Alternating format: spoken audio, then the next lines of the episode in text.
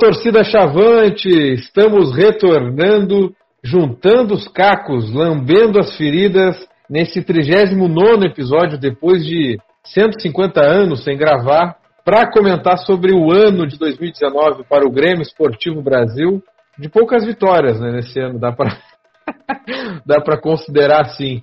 E para falar sobre este ano maravilhoso, está conosco Marcelo Barbosa, direto de Joinville. Bem-vindo, Marcelo. Fala, gurizada.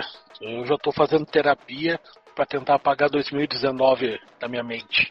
Neste momento, jantando e não nos convidou, Lucas Maffei. Bem-vindo, Lucas. Fala, gurizada. Aquele pessoal que não gosta muito de ouvir, ouvir uma cornetinha básica, olha, hoje vai ser difícil, hein? Vai ser difícil não cornetar hoje. E com catapora, Gustavo Iribarre. Bem-vindo, Gustavo. Vim, vi e venci. Teria dito Jorge Jesus, porque aqui no Brasil ninguém pode dizer nada disso esse ano. e é nesse clima que a gente inicia o ChavaCast. É o último do ano, né? Porque não dá para fazer mais programas assim, senão a terapia ali do Marcelo Barbosa vai ter que aumentar aí o preço da consulta. Não vai ser fácil. O Brasil que terminou a Série B na 14 posição, com 44 pontos, 11 vitórias, 11 empates e 16 sofridas derrotas, 38,6% de aproveitamento. O Brasil que não fez 45 pontos nessa Série B, lamentável. É, acho que encerra por aí, não, não tem mais o que dizer. E o Brasil está se preparando ou não para 2020. Esse é um dos assuntos que a gente também vai abordar. Mas eu quero ouvir de vocês, guris. O que, que dá para resumir, de que forma dá para resumir o ano de 2019? Marcelo, tu que é o mais velho, sem piadinhas, favor. E tô ficando cada vez mais velho, cara, com esse time, pelo amor de Deus, cara. É, cara, é um ano para se esquecer, né? É, ou pior, para se lembrar muito, né? Porque a gente caprichou de ponta a ponta, cara, desde, desde a preparação pro gauchão até o final da Série B. A gente caprichou bastante pra, pra cair nos dois campeonatos, cara. No gauchão e na Série B. Aí no gauchão é, achamos o, um, um, clássico na nossa frente, onde a gente venceu é, e, e, conseguiu se livrar.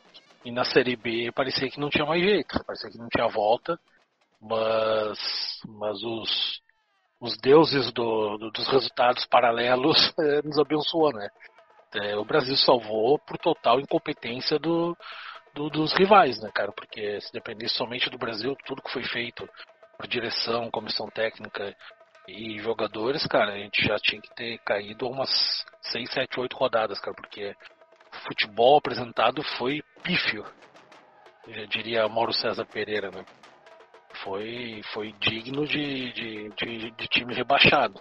A gente não, não, não, conseguiu de forma nenhuma, cara, nem com o Rogério não, quando começou, nem com o Bolívar depois. O Bolívar teve lá 28 jogos, se eu não me engano, e não conseguiu fazer o time jogar, cara. A gente teve alguns, alguns pequenos momentos de, de, de, de algo parecido com futebol, mas 95% do, do, da Série B a gente foi no, no, no vamos que vamos. É, sem, sem, sem, sem entrosamento nenhum, sem jogada nada, jogada individual, cara, quando os caras trocavam uma tabelinha, fazer uma triangulação, cara, é, era nítido a empolgação da torcida, assim, com... teve um jogo agora, um dos últimos que o, que o Ari Moura fez uma, uma tabela com com, com o Queiroz, devolveu um pro outro, aí o outro chutou de fora, o goleiro defendeu, meu, a torcida foi a loucura. Isso é o retrato do que foi a Série B, cara. Um monte de jogo ruim do Brasil, um monte de jogo ruim, um monte de jogador ruim, tec individualmente, tecnicamente, cara, foi um dos piores anos do Brasil. E olha que a gente já teve aí o ano do Cacimba, do Ney Santos, lá que foi terrível, mas o Brasil ganhava de, de alguns outros times, é, jogando alguma coisa, né? E nessa Série B, os jogos que a gente venceu, é, poucos foi na tranquilidade. Teve aquele jogo absurdo contra o, Operário lá, que nós estávamos tomando um baile deles e achamos dois gols com o Camilo lá e ganhamos. Então, se, se existe sorte no, no, no, no, futebol, esse foi, foi, o, foi o nosso ano. E, e, e o Ricardinho, que, que, que, que, nosso presidente, que fala né, que que ele acha que ele tem muita sorte, né? Ah, isso é sorte ou é competência? É, a competência dele é, é, difícil da gente analisar, mas a sorte eu tenho certeza que ele já gastou todo esse ano. Então, ou ele, ou ele trata de, de, de botar as coisas no, nos trilhos nessa virada de ano, ou o ano que vem ele vai, vai, vai levar o Brasil para onde já estava merecendo ir, né? Que é para voltar para uma Série C do brasileiro. E por que não uma Série B do Gauchão, né? Porque esse ano a gente se salvou por pouco, cara. É, é como eu disse, gente, a, o Brasil fez tudo certinho para ter um ano péssimo. E a gente acaba com. com, com é, é, engraçado até, a gente acaba com um ano. Nós temos ano para 2020 Galchão Série A. Tem provavelmente Copa do Brasil, que a gente deve talvez entrar pelo ranking, ainda a confirmar. Vai ter a Série B do Brasileiro. Vamos ter a Copa São Paulo de Futebol Júnior. É, então a gente vai ter um, um calendário maravilhoso ano que vem. Só que, que, com tudo que aconteceu nesse ano, cara, eu tô completamente apavorado pro ano que vem, cara. Se deixar na mão do, do Ricardinho o futebol do clube como tá hoje, provavelmente na mão do Bolívar, se ele for confirmado, que é um treinador pouca experiência, conhece pouco de mercado, quem vai contratar o jogador? O Ricardinho? Giovanni lá, o vice de futebol? Cara, é, é de se preocupar e muito, cara. Eu já tô, tô, tô vendo que eu vou ter que gastar dinheiro com terapia ano que vem. Lucas Maffei, o que foi capaz de salvar o Brasil? Tem alguma explicação, uma teoria? Tanto no Galchão, né, como bem frisou o Barbosa, como também na Série B. O que foi capaz de salvar o Brasil foram as duas coisas que o Barbosa citou. O primeiro é a sorte, né? Na verdade, três, que, que, que são, na verdade, basicamente a mesma coisa. A sorte do Brasil, de, por exemplo, achar aquela vitória lá contra o Vila Nova, achar a virada contra o Operário, e alguns outros resultados desse tipo. A incompetência dos adversários, né? Porque ali o Z4 todo mundo terminou com 39 pontos, é uma coisa patética também. A ruindade dessa Série B. E é difícil, porque não se vê, pelo menos o, o, passa ano, vem ano, e o Brasil começa, já sabe que vai começar atrasado em relação aos outros times, o próximo ano. E a gente não vê o Brasil se movimentar. O Brasil não tem treinador ainda, é sempre a mesma coisa.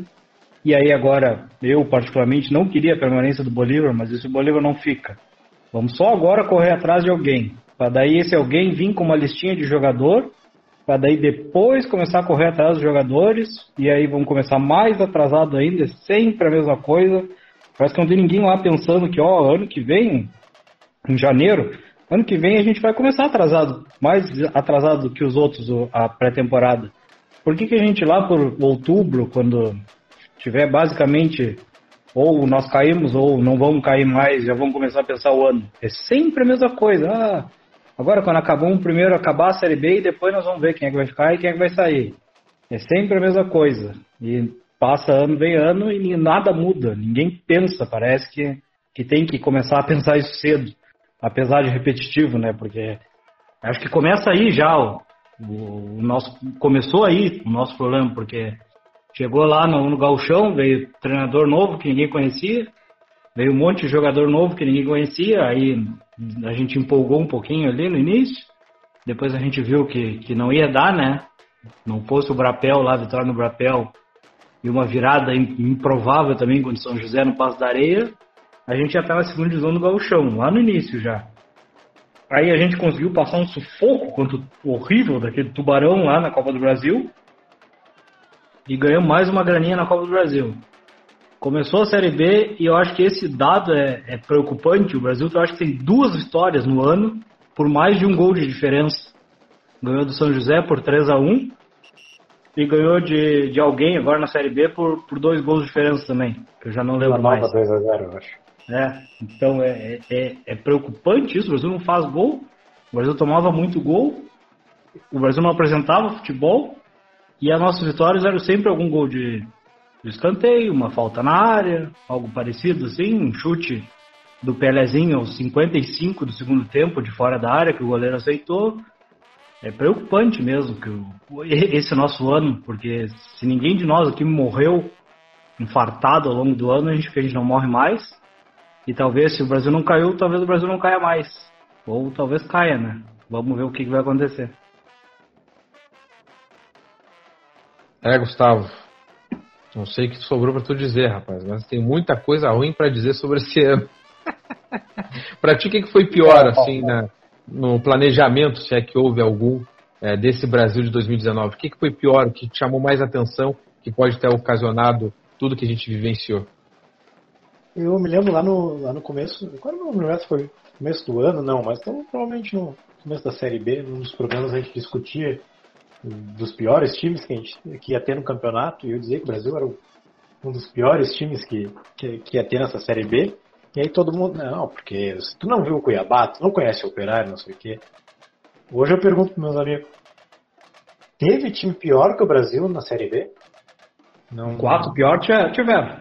Ah, teve quatro times que tiveram um desempenho uh, na tabela pior, mas não teve time jogando um futebol pior que o do Brasil no campeonato.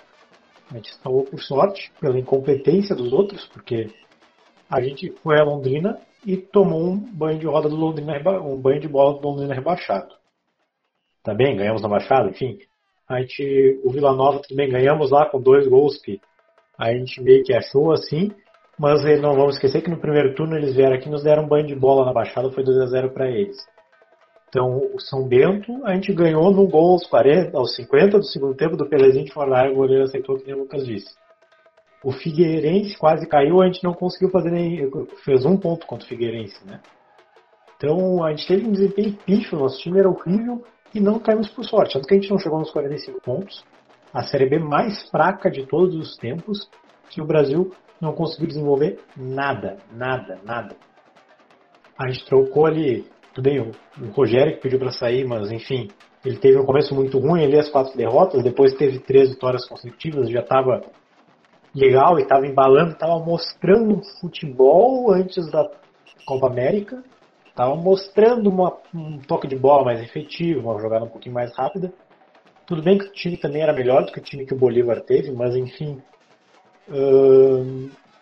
foi muito pouco, muito pouco apresentado começou errado no planejamento, como a gente fala, como vocês falaram mais de 500 vezes aí, que é, é, é um absurdo o que o Brasil faz, é todo ano insistindo no mesmo erro, uh, vai lá e contrata jogador ruim, aí para suprir o jogador ruim que não adiantou, vem e traz um jogador que já teve aqui antes e que já não, não foi tão bom antes assim. E tipo, o Washington esse ano, tipo, por quê? Entendeu? Ok, até, até acho que a gente se enganou também, a gente também achou que pudesse ser bom nesse ano, mas na real, a gente só, só empolgação nossa, porque não tinha como dar certo mesmo. Uh, então, o que, o que faltou para o Brasil, principalmente esse ano, para mim, o que, o que foi vergonhoso, e, e aí, cadê eu tenho que procurar com o Isan, sei lá, quem é que tem o retrospecto, para mim talvez seja um dos piores anos da história do Brasil na Baixada. O, Brasil tem que se sentir envergonhado do que foi esse ano na Baixada. A gente foi, a gente foi humilhado esse ano várias vezes na Baixada tanto com goleadas para times do interior, que não pode, porque hoje se a gente quer ser a terceira força do estado, e o é, pelo status que é estar tá numa Série B há tantos anos seguidos, tem que, tem que mostrar isso. Então não pode perder em casa para o time do interior, quem mais ser goleado por três times do interior diferentes. Né? Uh, e fora isso, a quantidade de jogo que a gente perdeu. Perdeu perdeu o CRB, perdeu para o Vila Nova, perdeu para o Paraná, perdeu para pro Curitiba, perdeu pro, pro Bragantino, tudo bem perder, mas perdeu o primeiro jogo, podia ter dado um empatezinho. Enfim. Cara, foi o pior ano da história do Brasil na Baixada. A gente teve ali a vitória contra o América, que deu uma sorte de virar o jogo ali, no, que não jogou bem, contra o São Bento, que a gente falou aqui antes, não teve uma sorte. Então o Brasil, até fora de casa, eu acho que foi o melhor retrospecto da Série B, se pensar, talvez 4, 4 5 vitórias fora de casa. Eu não me lembro, foram 4, pelo menos 4. E, e, e, dentro de casa foi pífio, foi, um, foi ridículo, ridículo. Foi o ano que a gente se sentiu mais humilhado dentro de casa. A gente teve que ganhar um Brapel porque é Brapel, porque se não fosse Brapel, se fosse outro time, talvez a gente não tivesse ganho aquele jogo. E para não cair no galchão. Então, tem que começar a pensar nas coisas antes. Espero que. Eu, eu sempre pensei que esse discurso de, de Ricardinhos e afins da diretoria de ah, só vamos começar a pensar depois da Série B. fosse meio que da boca para fora, que lá dentro eles estivessem pensando nas coisas antes, só não quisessem divulgar muito, mas na real que hoje eu já sei que não, que não é, eles realmente só pensam em cima da hora mesmo e dá merda, como tá dando merda todos os anos. Não caímos. Mas se a gente continuar lutando para não cair todos os anos, uma hora a gente vai cair. Água mole pedra dura. É, gurizas, vocês falaram tudo para variar, né? É, é uma bancada seleta, né? Impressionante. Antes de chamar o áudio do Leon, que está em Bento Gonçalves, não pôde participar desta charla, é, eu quero fazer uns comentários também, é, relembrar um pouco, né? A gente. É, os primeiros episódios, se o seu ouvinte voltar aí no Spotify, nos episódios lá do início do Gauchão, vai ver a gente comentando sobre o Paulo Roberto Santos, que a gente não, não conhecia, mas tinha boas credenciais, principalmente pelo São Bento. Eu acho que ali foi o único momento assim que o Brasil de repente apostou com um pouco mais de é, certeza, né? De ah, esse é um treinador com o nome X, é, fez bo um bom trabalho no São Bento e começou aquele as contratações ali. Acho que foi o, o único momento que o Brasil acreditou tá com as rédeas na mão. Depois que viu que não deu certo, a gente levou goleada, como o Gustavo disse, para Caxias na estreia, para São Luís, para Imoré, que não ganhava há muitos anos na Baixada. A gente viu ali que realmente não tinha, não tinha o que fazer com o Paulo Roberto Santos. O time não funcionava. Graças a Deus, todo ano a gente no Gaúcho tem uma barbadinha, né? Por muito tempo foi o São Paulo, aí agora foi o Lobo, graças a Deus, obrigado Lobo. E aí isso aí nos deu um, uma pontuação é, necessária para respirar e para escapar de um gauchão curto e também de um nível tem campeonatos estaduais bem piores, né? O gauchão aí certamente está entre os cinco principais estaduais do Brasil, mas mesmo assim não é, não é aquele nível de campeonato. O Brasil escapou com as calças na mão. De, depois daí foi só desespero. O, o, Rogério chamar de volta foi um ato de desespero. É, a Copa América ali naquela pausa, salário atrasado, aquela confusão, é, gerou uma gerou um clima muito ruim na Baixada, acho que para todo mundo, tanto aqueles que gostavam do Rogério como aqueles que já não gostavam tanto. É, realmente abala ali todo qualquer perspectiva do Brasil. O Bolívar também já foi no desespero. O Bolívar estava no Cianorte, foi eliminado pelo Caxias na Série D. É um cara que foi vencedor dentro de campo como jogador, mas como treinador ainda a gente não viu isso acontecer. Ele está é, começando há pouco tempo, né? Então, desde o Paulo Roberto Santos, desde a saída dele, ali tudo foi desespero. E aí a gente foi perdendo jogadores importantes, não conseguimos repor com a mesma qualidade.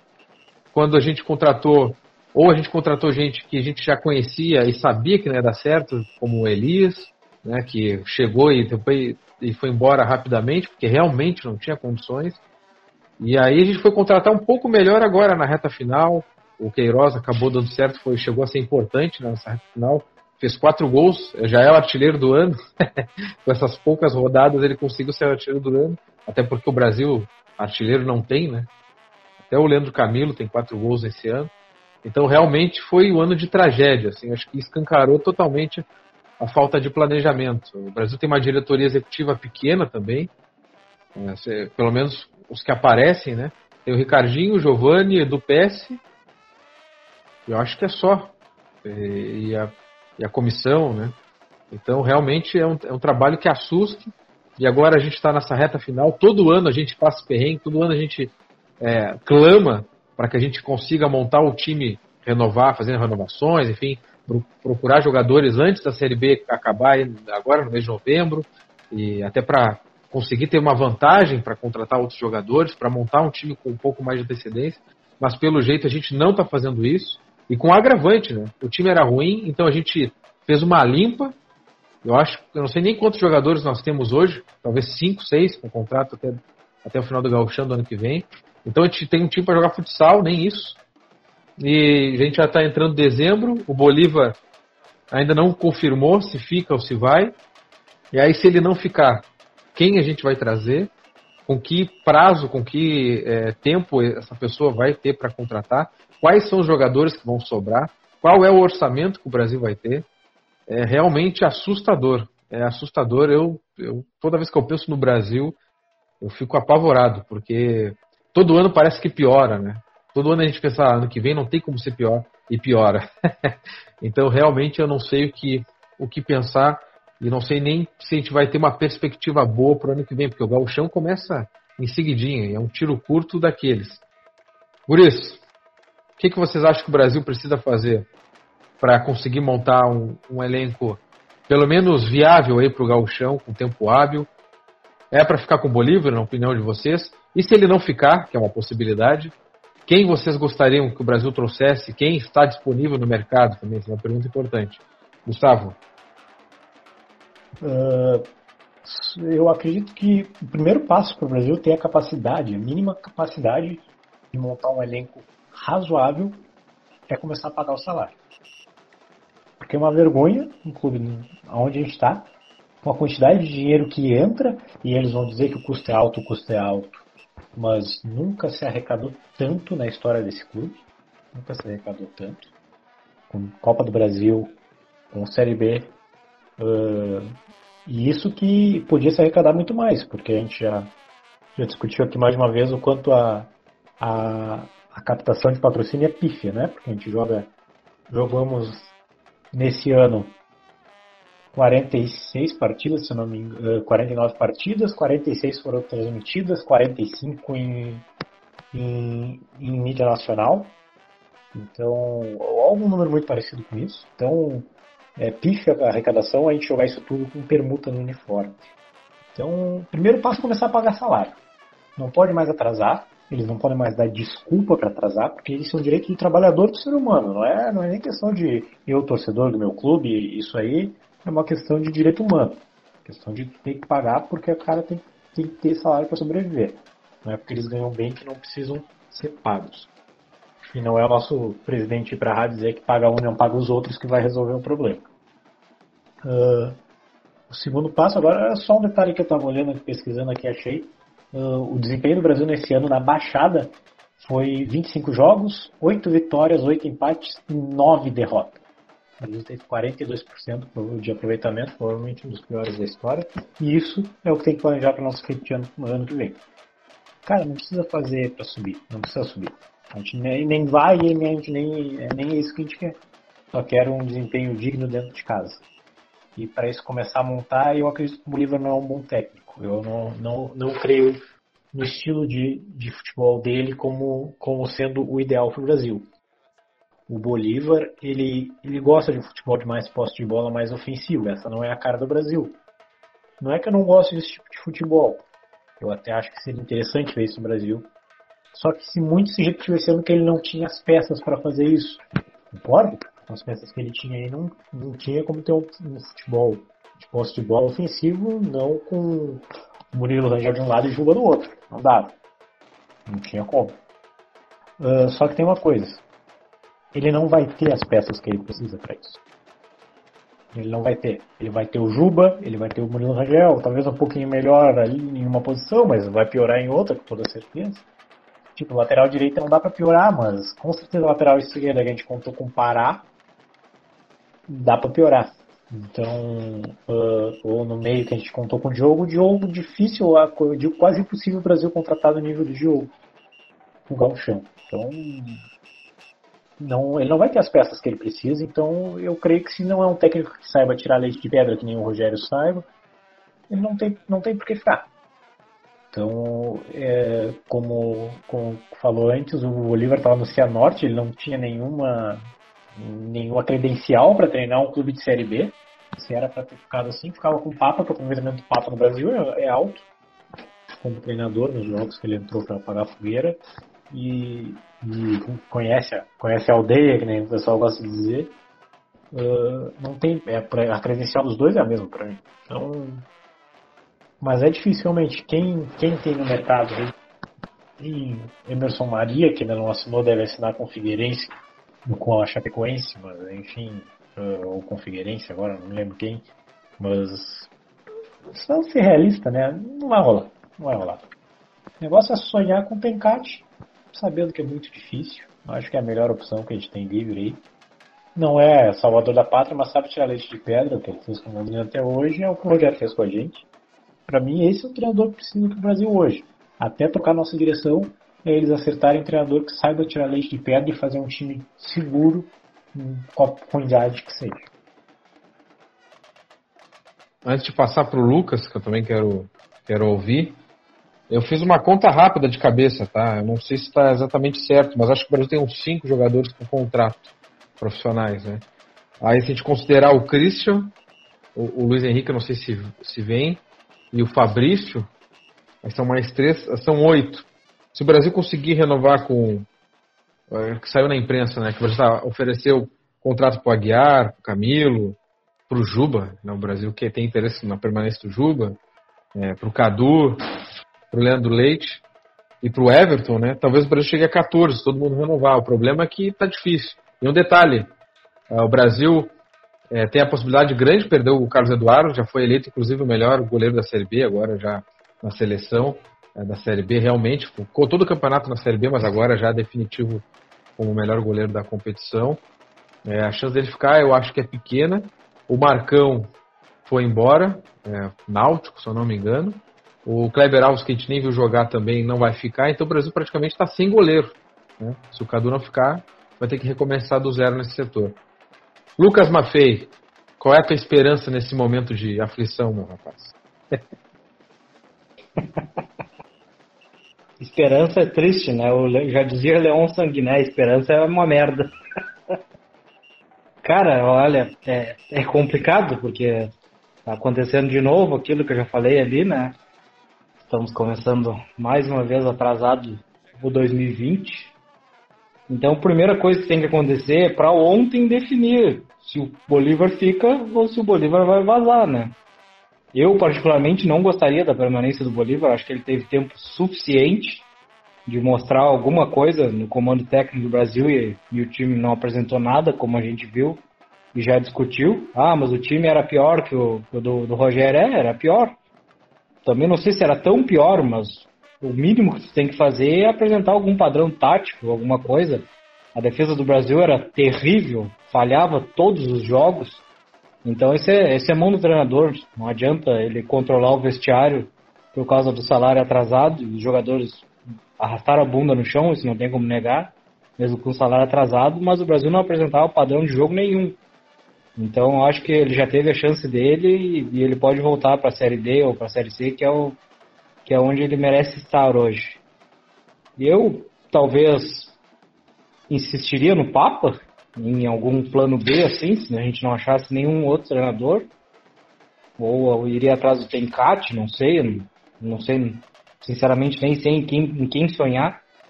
Porque o Rigadinho também não adianta a gente ficar sonhando, ele não vai ir atrás desses caras, então eu melhor aguardar alguma uma ideia mirabolante. E olha, permanência de jogador, eu particularmente gostaria que permanecesse só, além de quem já tem contrato e não tem muito o que fazer, o, que, o Queiroz, né, que já tem contrato, Carlos Eduardo e o Bruno Aguiar seriam os que eu ofereceria contratos. Mas oferecer contrato para o Juba já é uma grande amostra do que, que a gente vai aguardar agora para o Galchão, né? Porque já não bastava a gente ter que aguentar o Juba na Série D, a gente vai ter que aguentar o Juba mais um pouquinho no Galchão. Mesmo sabendo que ele não vai agregar nada. O Juba não agregou nada o jogo o ano todo. Além de marcar o lateral adversário e também não muito bem. Então eu acho que vai ser difícil. A esperança é uma merda. Rindo para não chorar aqui, rapaz. ah, e só para não, não dizer que não teve nada de bom, né? Acho que a única coisa boa que a gente teve esse ano foi a inauguração de uma arquibancada e ver a outra em obras, né? Então, quem sabe vamos se ater nesses detalhes para, quem sabe, ter alguma ponta de esperança. Olha, que quer ter uma ponta de esperança, tava agora tô, tô vendo aqui em tempo real o, o Twitter do a goleada Infocom é um, um, perfil muito legal de seguir, traz estatística bem legal. Eu tô vendo aqui que, cara, o Brasil não. O único jogador que entrou em um ranking até agora, de tudo que eles botaram ali, foi que o Carlos Eduardo foi, com dois, o goleiro que mais defendeu pênaltis na competição. Foram dois pênaltis defendidos, o Oslinski do Atlético Goianiense também, o Darley, sei lá de que time é, uh, do Botafogo, também, também tiveram dois, mas enfim, foi até o momento o único jogador do Brasil ou alguma coisa que o Brasil entra no, num dos rankings da Série B. É isso aí, Marcelo Barbosa. Tu com a tua larga experiência, teus amigos vão gostar dessa. que, que tu pode é, projetar para o Brasil para a gente começar o ano com um pouco mais de entusiasmo, né? Isso chama a torcida também. Vou montar um time aí para chamar a torcida e garantir um pouco mais de sossego no meu chão. O que, que tu acha que tem que fazer? Cara, se tu quer entusiasmo pro ano que vem, começa a torcer pro Flamengo, cara. Tá torcendo pro time errado. cara, é. Bom, em relação ao Bolívar, cara, eu, é, é, eu tenho muitas dúvidas é, é, se eu fosse o, o nosso querido Ricardo Fonseca, se eu manteria o Bolívar ou não. Eu não sei ainda se, se o Bolívar foi mal porque tinha um time ruim ou porque ele é um cara que não tem bagagem ainda, né? Bolívar é um cara que foi campeão do mundo pelo Inter, campeão em outros clubes aí também. É um cara que fala muito bem, fala dá boas entrevistas, fala bonito, tudo mais, cabelinho penteadinho. Ele tem um, um, um perfil assim como jogador e, e para falar muito bom, mas dentro do campo a gente não viu nada, né? Lógico, para mim sim, eu, ele pegou eu, uma, uma, fase do time um time pior do que o Rogério tinha. É, o Rogério ainda teve Bruno Paulo, Marcinho, Crampola, que foram os caras que estavam começando a fazer diferença. Né? O Bruno Paulo era até reserva com, com, com, uma parte com o Rogério depois que ele assumiu a titularidade. E aí esses caras saíram e a gente não repôs é, com, com a, nem com o mínimo de qualidade necessário, né? Saiu o Marcinho, veio o Elias. É, saiu o Bruno Paulo, veio o Pelezinho. Então, cara, o time realmente piorou. Mas a questão é saber, é aquela dúvida, o, o Bolívar foi mal porque o time era ruim? Talvez, cara, mas as insistências dele com, com o Ednei, é, é, botando o, o Washington para jogar com o Leandro Leite, cara, e sendo que o, o Persson tava voando, o Jatobá já não, não tava tão mal também, tava jogando certinho. É, e ele insistiu, insistiu com o Pelezinho também? Exato, insistiu com o Pelezinho, cara, infinitamente o cara terrível, cara, terrível. E o Christian querendo jogar e sendo queimado pelo Bolívar em coletiva, falando que, que, que o Guri não estava indo bem, não sei o que, escancarando uma coisa que e o, e o Christian era disparado o melhor jogador que a gente tinha para jogar pelas pontas. É, então, essas insistências, algumas insistências do, do Bolívar é, é, me trazem para esse lado de não querer ele também, cara. Porque é, o time já era ruim. E, e, por mais que o Ricardo Luz, por exemplo, não seja é, o jogador, ele era melhor que o Ednei, cara. Ele fazia um, um feijão com arroz melhor que o, que, que o Ednei. É, o Ednei não tem condição de correr, de, como diz um Valdir, meu amigão, é, o Ednei não sabe correr de calção, cara. Então, sei, é sem chance de ser feliz e, e, e, esse cara vai estar no galchão ano que vem, cara. Alguém, alguém, alguém tem o contrato com esse cara até o ano que vem, cara. Tem que saber quem foi esse mágico personal. Vamos trazer o Ednei, que estava parado há seis meses, jogou um galchão pelo Novo Hamburgo, vamos dar um contrato de um ano e meio para esse cara. E quem fez isso está de parabéns, cara. E, e, então é, eu tenho essa dúvida. Cara, se fosse hoje eu tivesse que escolher, eu já teria mandado Bolívar agradecido ele por tudo. Porque querendo ou não, junto com, com, a vontade que os jogadores tiveram, mesmo com o salário atrasado, os caras correram é, é, por mais que tivesse muita deficiência técnica, os caras deram, deram a vida ali para jogar. O Bolívar tem o seu, seu percentual aí também por ter mantido o vestiário, mesmo tendo todo esse rolo. Mas é, tecnicamente ele não passou confiança nenhuma de que, de que iria. É, que, que, poderia permanecer para o Eu, eu já mandaria ele e ia, ia rapidamente ia atrás de alguém no mercado, cara, não tem cat da vida.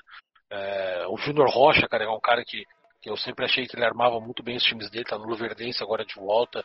É um cara novo, deve ser barato, cara. E se o Brasil fizesse uma proposta, eu acho que é um cara que viria.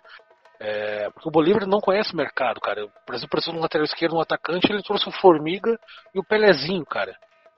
É, cara, o nosso lado esquerdo no final da Série B com Formiga e Juba, cara, era cancerígeno, cara. E do outro lado tinha Murilo Rangel e, e Ednei, cara.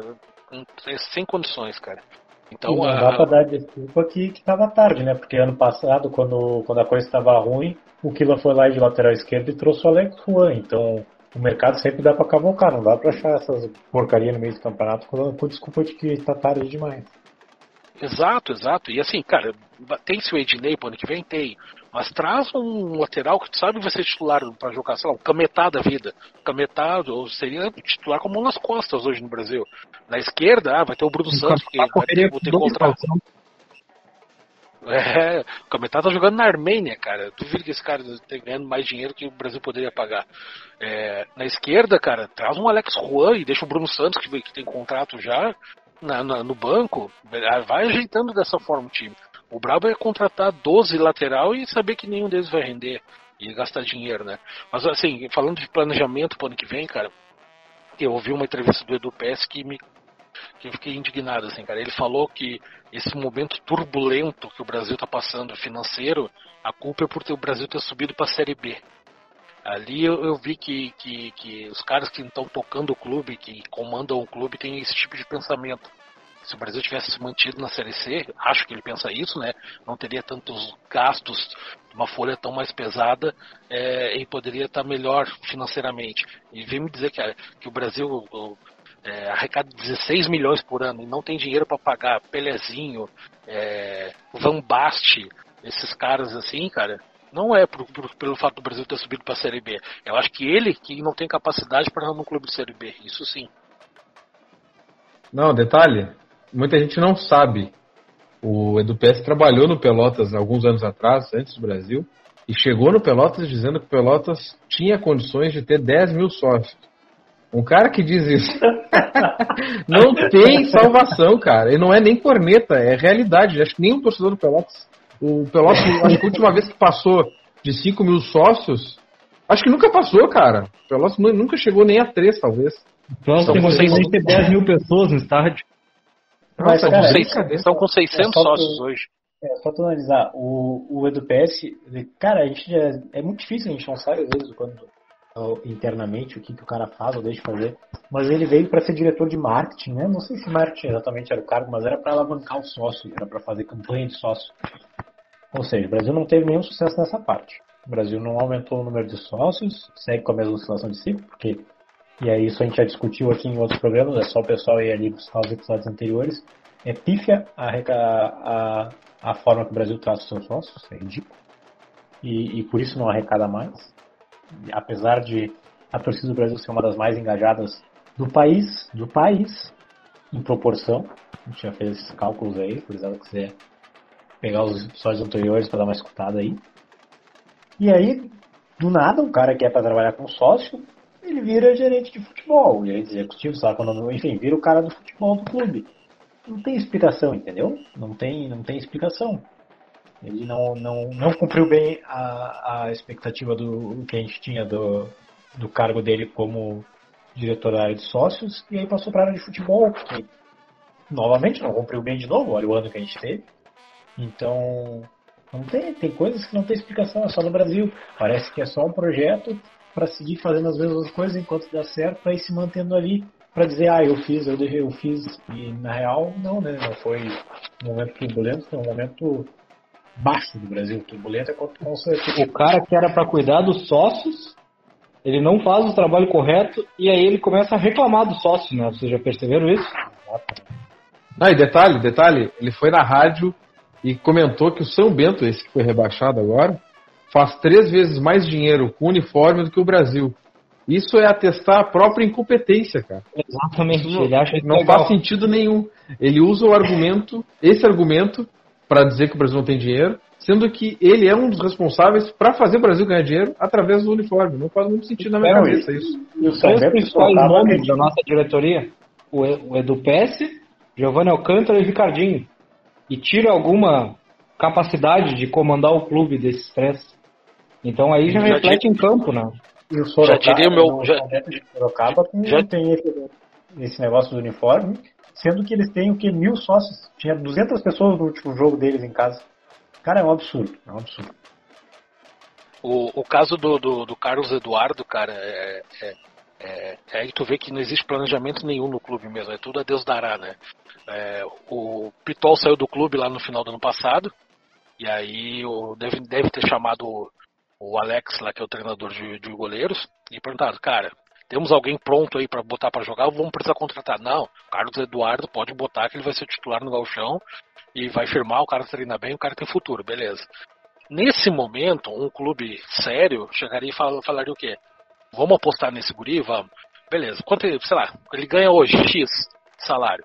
ó, vamos aumentar um pouco o salário dele e vamos aumentar o contrato dele. Ele é um cara relativamente novo, tá com 27 anos.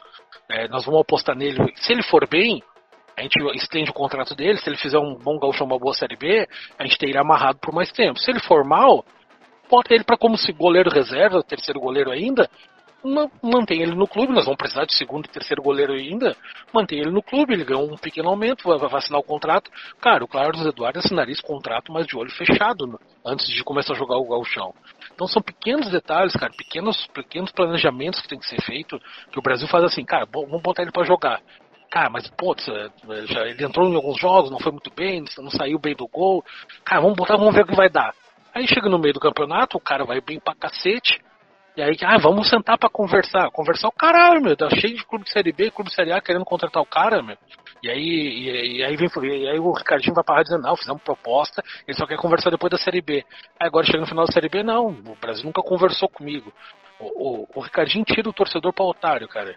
É isso que, que, me deixa indignado. E aí, e aí que planejamento que vai ter, que nem o, o, o Lucas falou agora. Ricardinho, Edu PS e Giovanni, né? Diria meu pai, o trio, o trio ternura. Como é que a gente vai pensar em ter futebol bom pro ano que vem, cara? é, é, é, é ser bravo, cara, vai ser bravo. Tchê, não, eu não quero prometer. E essa questão dos pro... contratos. Diga, diga, diga. Só para não perder o fio depois, Pedro. Uh, a gente fez um contrato na empolgação de dois anos com o Souza, né? Não, tudo bem, até acho que ele é útil e tal, mas a gente fez, ele entrou dois jogos bem lá naquele gauchão ano passado, a gente fez um contrato de dois anos com ele. E outro foi, é que nem aquela dentro do Natan Cachorrão. Aquele cara horrível, horrível. Entrou num jogo contra o Atlético, botou fogo, empatamos o jogo, nem ganhamos o jogo, botou fogo no bagulho, renovaram até o fim do ano. Passando o trabalho o do ano com o cara. Os caras não têm a mínima capacidade de avaliação do jogador. Esse, esse que, isso que, que, é, é, que é tenso, isso que é complicado. Isso que, é por isso que falta mais algumas peças também de comissão técnica permanente no clube, e é por isso que para mim é tão importante que, que o Papa uh, siga sempre no clube, assim, porque é alguém que conhece futebol, que pode começar um pouquinho mais a dar essa, essa cabeça a longo prazo para avaliação de jogador. Tchê, é, acho que para fechar isso, essa parte, eu não quero prometer data porque eu estou realmente me mudando de apartamento e cancela a internet, contrata a internet, é aquela confusão toda. Então, mas já está quase pronto o planejamento, planejamento não, levantamento do número de sócios de todos os clubes da Série B durante o, é, o campeonato. Eu também vou colocar outros dados, sei lá, renda per capita né, da, das pessoas que moram nas cidades, a, a população dessas cidades, enfim, para a gente comparar e comprovar na prática e nos números que a torcida do Brasil, ela obviamente pode ter muito mais associado e para isso precisa trabalhar, mas ela não está de longe. Ela é uma das mais engajadas, uma das mais participativas em números. É, é uma renda muito importante a segunda maior renda, ano passado foi, e acho que esse ano vai ser também, é, foi a segunda maior arrecadação do Brasil no ano, perdendo apenas para verba de TV. Por exemplo, o São Bento, o São Bento tem uma torcida muito pequena. Os patrocinadores estão na camisa do São Bento não para vender aquela marca para a torcida do São Bento que é pequena. Ela está ali porque o São Bento é visto nacionalmente. Então todo mundo que está assistindo aquele jogo vai ver aquela marca. Aquela marca está ali por causa da TV. Se não tivesse TV Série B, o São Bento provavelmente teria um patrocínio muito menor. Né? Então, quando o pessoal diz que a nossa região é mais fraca economicamente, e realmente é, e realmente impacta, mas nessa parte, o patrocinador ele quer mostrar a imagem dele. E o Brasil, eu acho que o Barbosa também, não quero colocar o Barbosa aí na, na corda boa, mas é, ele estava fazendo um levantamento sobre jogos da Sport TV e tal. O Brasil é um dos times que mais apareceram no Sport TV. Eu não tenho Premier, e muitas vezes assisti o jogo do Brasil tranquilo no Sport TV, porque eu tinha, agora já não tem mais porque eu cancelei. Mas, enfim, é, o patrocinador está ali para vender essa marca nacionalmente. O Brasil hoje tem esse, esse não é um portfólio, mas o Brasil tem essa forma de, de oferecer para o patrocinador: ó, a gente vai jogar Galchão, vai jogar Copa do Brasil, vai jogar Série B. São 40 e poucos jogos por ano aparecendo para o Brasil inteiro. Então é, é realmente lamentável as desculpas. É óbvio que fazer futebol em grande nível, o único que faz o, grande, o futebol em grande nível, assim, em competição em pelotas, é o Brasil. Sempre foi, sempre será. Porém, não dá para a gente se agarrar nessa muleta também não dá para sair chutando a nossa torcida, avacalhando a nossa torcida, dizendo que se não é sócio que fique no radinho, uh, apagando, já como em outras vezes aconteceu, apagando faixas históricas do nosso estádio. Isso tudo vai minando o ânimo da torcida. Eu nunca vi a torcida do Brasil tão desanimada como eu vi esse ano. E a gente está vivendo um calendário, um momento muito especial em termos de competição, em termos de perspectiva. A gente está construindo estádio. São várias coisas boas que vão ficando para trás, porque a torcida do Brasil está desanimada. Pô, eu, eu lembro, eu criança, a gente jogando contra a Glória de Vacaria, contra a Avenida, brigando para não subir e não subindo, com o estádio. Parecia que o Brasil jogava o final da Copa do Mundo. Então, é, o problema não está na torcida, o problema está em como a gente trata a torcida do Brasil, como a gente busca trazer ela para o estádio e o que a gente está fazendo para formar novos torcedores, que é outra discussão que a gente tem que entrar no Chavacast em outro episódio, porque se os clubes grandes de São Paulo, do Rio, estão sofrendo com isso, com as crianças querendo torcer para clubes europeus, o Brasil, então, está num cenário muito pior, porque tem a dupla Grenal aqui perto, é, que são dois gigantes do futebol nacional, é, que tem toda essa, essa mídia da televisão que é muito forte, né? 24 horas por dia, Grêmio Inter, Grêmio Inter. Então, o que, que o Brasil está fazendo para angariar novos torcedores? Então, é, é, um debate muito mais extenso do que apenas, ah, não temos sócios. É, é algo muito maior do que isso. E eu, eu, vejo que o Brasil não trata com a seriedade que deveria essa questão. O Brasil, a torcida do Brasil é o maior patrimônio. Se não fosse a gente, se não fosse nossos torcedores, o Brasil não tinha chegado nessa Série B e não estaria nessa Série B até agora. Então é lamentável essa, tudo que a gente falou aqui, a gente fica bem irritado, porque é muito blá blá blá e pouca ação. Né? Espero que a gente consiga mudar isso em breve. Por isso, querem acrescentar mais alguma coisa? Eu estava dando uma, uma olhadinha aqui na lista dos técnicos disponíveis. Cara, até que tem, tem alguns nomes interessantes, assim, o Brasil podia. É que às vezes é pedir demais, né? É, quer dizer, às vezes não, geralmente é pedir demais no Brasil, isso aí. Mas tem alguns nomes como Eduardo Batista, uh, Milton Milton, Milton, Milton Cruz, ou aquele que estava no Vitória no início do ano. Milton Cruz, sim. Eu não sei se ele está é. sem clube agora. Ele tá, agora eu estava olhando aqui, estava sem clube. Ah, então tem, tem alguns treinadores interessantes. O que basta é o, é o, Brasil correr atrás. Essa que é a parte difícil. Uh, se for ver, uh, tem, tem alguns outros também ali que, que dá para dá sonhar. Mas a questão é o Brasil vai atrás ou vai ficar com um cara sem currículo? Cara, o que eu acho que vai acontecer é assim: o Brasil vai dar o dinheiro que não tem pro Bolívar, vai oferecer o dinheiro que não tem pro Bolívar, talvez ele não fique e vai cair no colo do Papa. Porque quem está tocando o futebol do Brasil nesse instante não tem capacidade de ir pro mercado contratar um treinador. Não tem. Vai, ou vai pegar alguém lá que está treinando um time da segunda divisão de Santa Catarina, alguém barato, para dizer que está trazendo um treinador. Mas não tem conhecimento de futebol suficiente para trazer um treinador. É, esses nomes que o Gustavo citou pô, são bons nomes, mas são os caras mais rodados, são os caras que são mais caros. E o Brasil não vai pensar num cara desses agora. Ou, ou eles vão oferecer mais grana pro Bolívar para ele ficar, porque é o, é o que o Brasil conhece agora, que o Ricardinho conhece e, e teoricamente confia, ou vai cair no colo do Papa, cara. Eu acho que de fora não vai vir mais ninguém.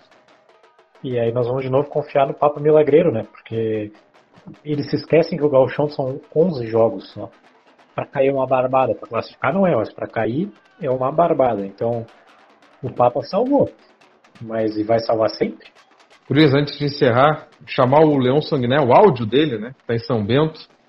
Leão, conta para nós aí o que foi esse 2019. Tá em São Bento. Olá pessoal que está ouvindo o ChavaCast. Finalmente terminou esse ano de 2019, que assim, pro, assim como para o país Brasil, para o nosso Brasil aqui foi tenebroso. Né? Uh, começamos tomando 3 a 0 do Caxias em casa e terminamos tomando 4 a 0 da Ponte Preta. E o mais incrível é que não tivemos nenhum rebaixamento esse ano. Né? Mas, num ano em que a gente fez um campeonato estadual muito ruim, uma Copa do Brasil em que passamos de fase, mas não fizemos nenhum gol, e uma Série B que se desenhou inicialmente trágica, conseguimos nos recuperar depois, mas só não caímos porque os outros times também fizeram muita força para jogar a Série C ano que vem. Então, acho que se deram por conta que a Série B é um campeonato muito bom, Série, série C é um campeonato muito bom para jogar. Enfim, eu acho que para 2020, né, acho que o Brasil tem que pensar um pouco em, em avançar. Não digo nem em, dentro de campo, porque a gente sabe que o, ainda financeiramente vai ser complicado a gente fazer um time competitivo, embora eu acho que seja possível.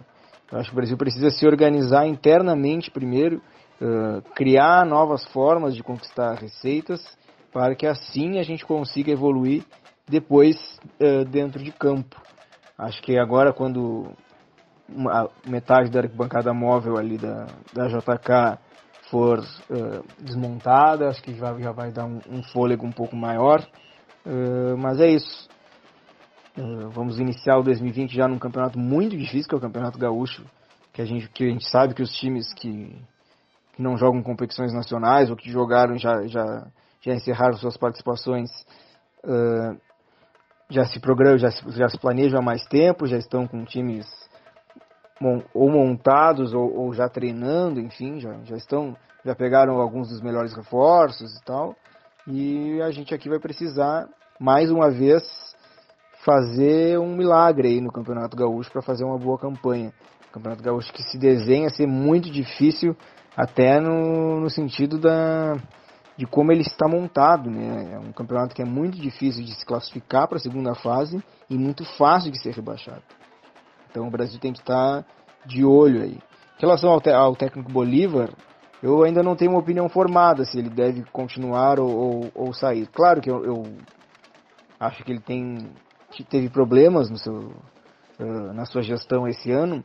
Só que gente, eu não confio no Brasil de que o Brasil vai, vai demitir o Bolívar e contratar alguém muito melhor que ele. Então, acho que é mais seguro a gente continuar com ele que já conhece um pouco uh, o clube, já conhece alguns jogadores que vão ficar, tem a confiança desses jogadores. Uh, em relação ao plantel, eu acho que é imprescindível, imprescindível que a gente renove com Carlos Eduardo e o Bruno Aguiar. Acho que a gente tem que fazer o nosso time para 2020, para o Galchão, focado em três pilares, né? O, o Cadu, o Bruno Aguiar e o Christian, e aí contratar, gastar um bom dinheiro num, num aí para substituir o Diego Oliveira. E aí acho que centroavante com o Guilherme Queiroz a gente está bem servido. E, pelo amor de Deus, contratar laterais decentes. Esse ano que a gente contratou 52 bilhões de laterais esse ano, nenhum deles prestou. Mas é isso, tá ficando meio longo o áudio, não quero atrapalhar aí o programa. E até mais, vou jogar um PES aqui. Obrigado, Leão, pelo áudio. Não está em São Bento, hein? está em Bento Gonçalves. Mas se bobear, Bento Gonçalves faz mais o esportivo faz mais dinheiro na camisa que o Brasil, hein? É lamentável. Tchê, vamos encerrando então. Vocês querem acrescentar mais alguma coisa? A gente termina aqui. Ah, acrescentar marcha fúnebre, né? Puta que pariu.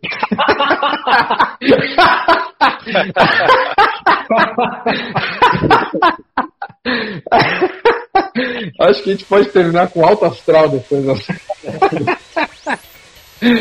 É isso aí, gurizada. Obrigado por nos ouvir. Voltamos não sei quando. Também não vou prometer a volta, né? É difícil. Foi o Chavacast que começou a trazer a desordem. Ah, pior. Valeu, gurizada. Até a próxima. Isso na entrevista, né? É, aqueles guris lá que, que fizeram eu perder minha sorte. Falou, gurizada. Até mais. Até mais. Um abraço.